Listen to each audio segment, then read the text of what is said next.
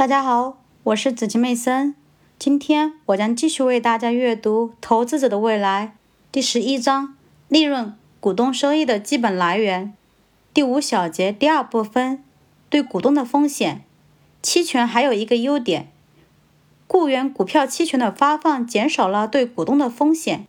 如果公司经历利润下降，并且股票价格下跌，那么这些期权将会自动终止。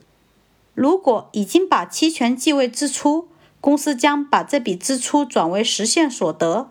另一方面，如果有好消息，并且股票价格上升，那么这些期权将会被执行，从而由于稀释作用，每股利润将下降。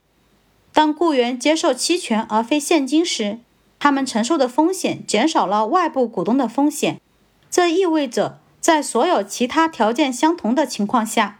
向雇员发放价格合理的期权，并将期权列入支出的公司，其价值要稍高于向雇员发放等价值现金的公司。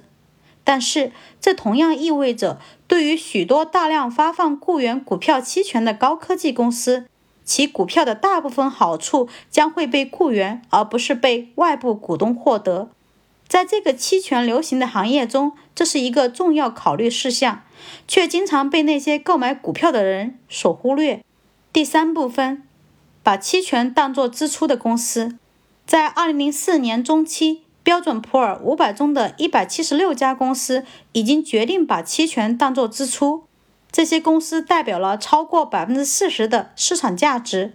可口可乐是首批决定消除雇员期权计划的大公司之一。微软公司也在2003年终止了雇员股票期权计划，取而代之的是鼓励发放。难道沃伦·巴菲特影响了这些事情的发生？巴菲特是可口可乐公司的大股东，并且和微软的董事长比尔·盖茨建立了深厚的友谊。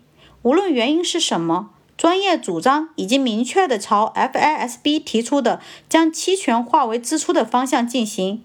雇员也并不需要期权来激励他们为高科技公司工作。